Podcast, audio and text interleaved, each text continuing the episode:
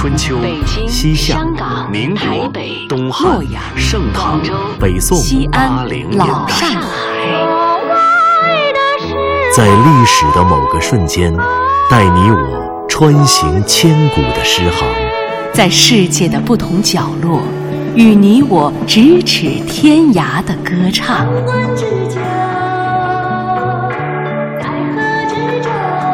品读歌声里的诗行，吟唱诗句中的乐章。《诗遇见歌》第二季，归来吧，《诗经》。长处是朵蓝莲花。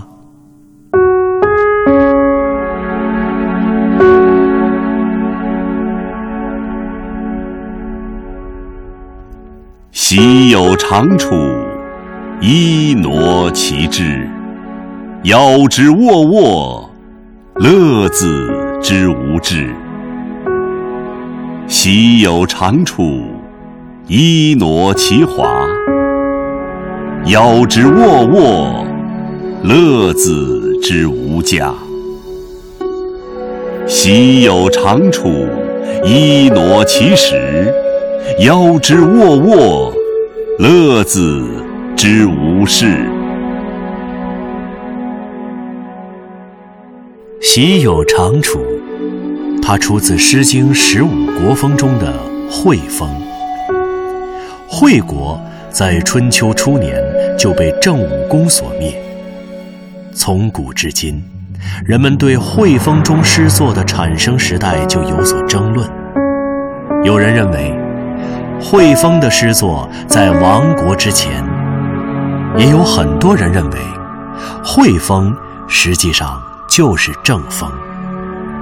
郑国人动迁惠地，将荆棘的繁华与时尚带到了富饶的惠地，也写进了惠风。惠地、惠风，在惠国的土地上，有这样的一种寻常的植物，引起了诗人的注意。它的名字叫长楚。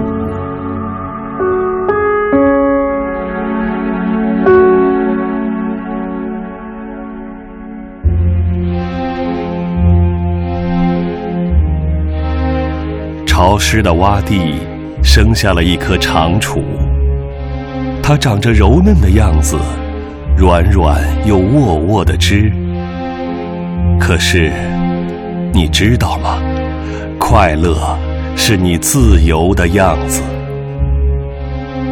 潮湿的洼地生下了一棵长楚，它长着柔嫩的样子，袅娜又简单的花姿。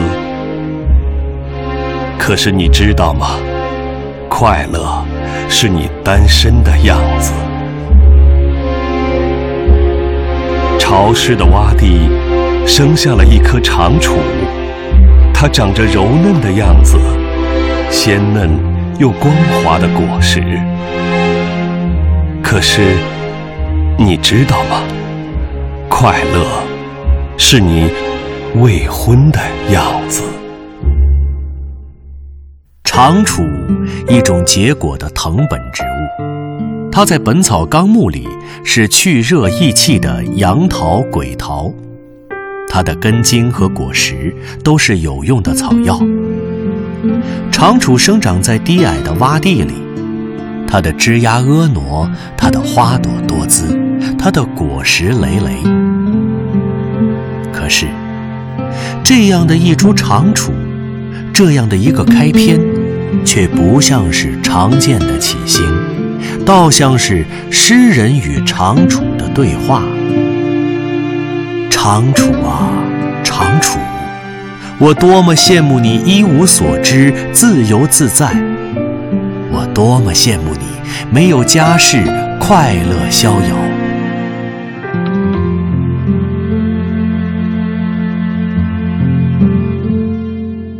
一株长楚。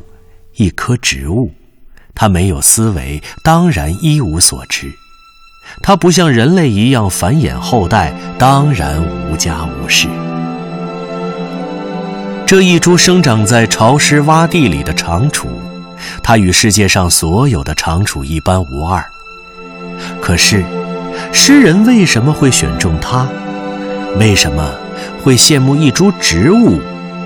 为什么要和长处对话？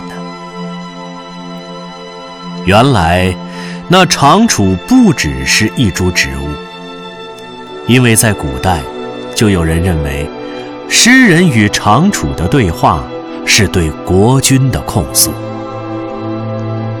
国人及其君之淫祀，而思无情欲者也。一个荒淫的国君，整日沉迷女色，他治下的臣民对国家的命运忧心忡忡，却无法表达。于是，诗人只好与长楚对话，羡慕长楚没有家室。悲哀的是。国君心中只有自己的家事，却忘记了整个国家。不过，并非所有古人都认同这个观点。还有人认为，诗人所以羡慕一株长楚，是感念自己生活的艰辛。他或许生活在一个苛捐杂税、苦不堪言的时代。这样的生活才令他嫉妒一株渺小的植物。可是到了近代，又有学者提出，《喜有长处》其实是一首情诗。原来，长楚的背后站着的是一位姑娘，她爱上了不该爱的人，一个已经有了家室的男人。喜有长处？两千年前，那个大胆的诗人，异想天开的和长楚对话。不知道他有没有想过，他的这份异想天开，竟引发了两千多年来那么多奇思妙想的解读。或许在今天，当我们解下了更多的思想包袱。跨进了包容多元文化的现代社会，诗人与长楚的对话又能获得一种更新的解读。诗人嫉妒的，只是长楚活在天地间的自由。长楚的世界里，只有自然，没有社会；只有生命的价值，没有历史的使命。长楚，两千年前，它是天地间的一株长楚；两千年后，它是歌声里的一朵蓝莲花。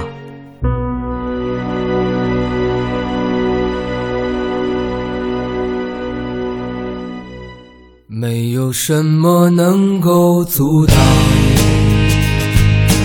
你对自由的向往。天马行空的生涯，你的心了无牵挂。穿过幽暗的岁月，也曾感到彷徨。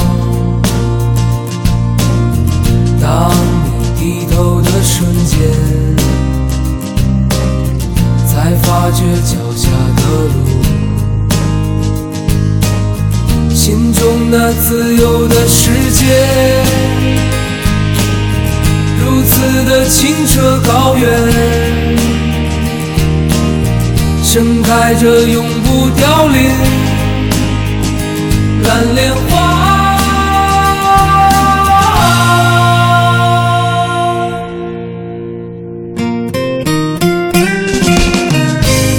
听众朋友，本期《诗遇见歌》即将结束。节目策划：全胜、钱琳琳、徐冰；制作人：李晓东；撰稿：刘滴川；主持人：田龙；诗词诵读：姚科、王旭；录制合成：杨琛；编辑：夏文；播方慧责任编辑：柳青；监制：赵永礼。本节目由中央人民广播电台中国民乐数字频道出品，对台湾节目中心、中国之声新媒体、中国广播客户端联合制作播出。下期再会。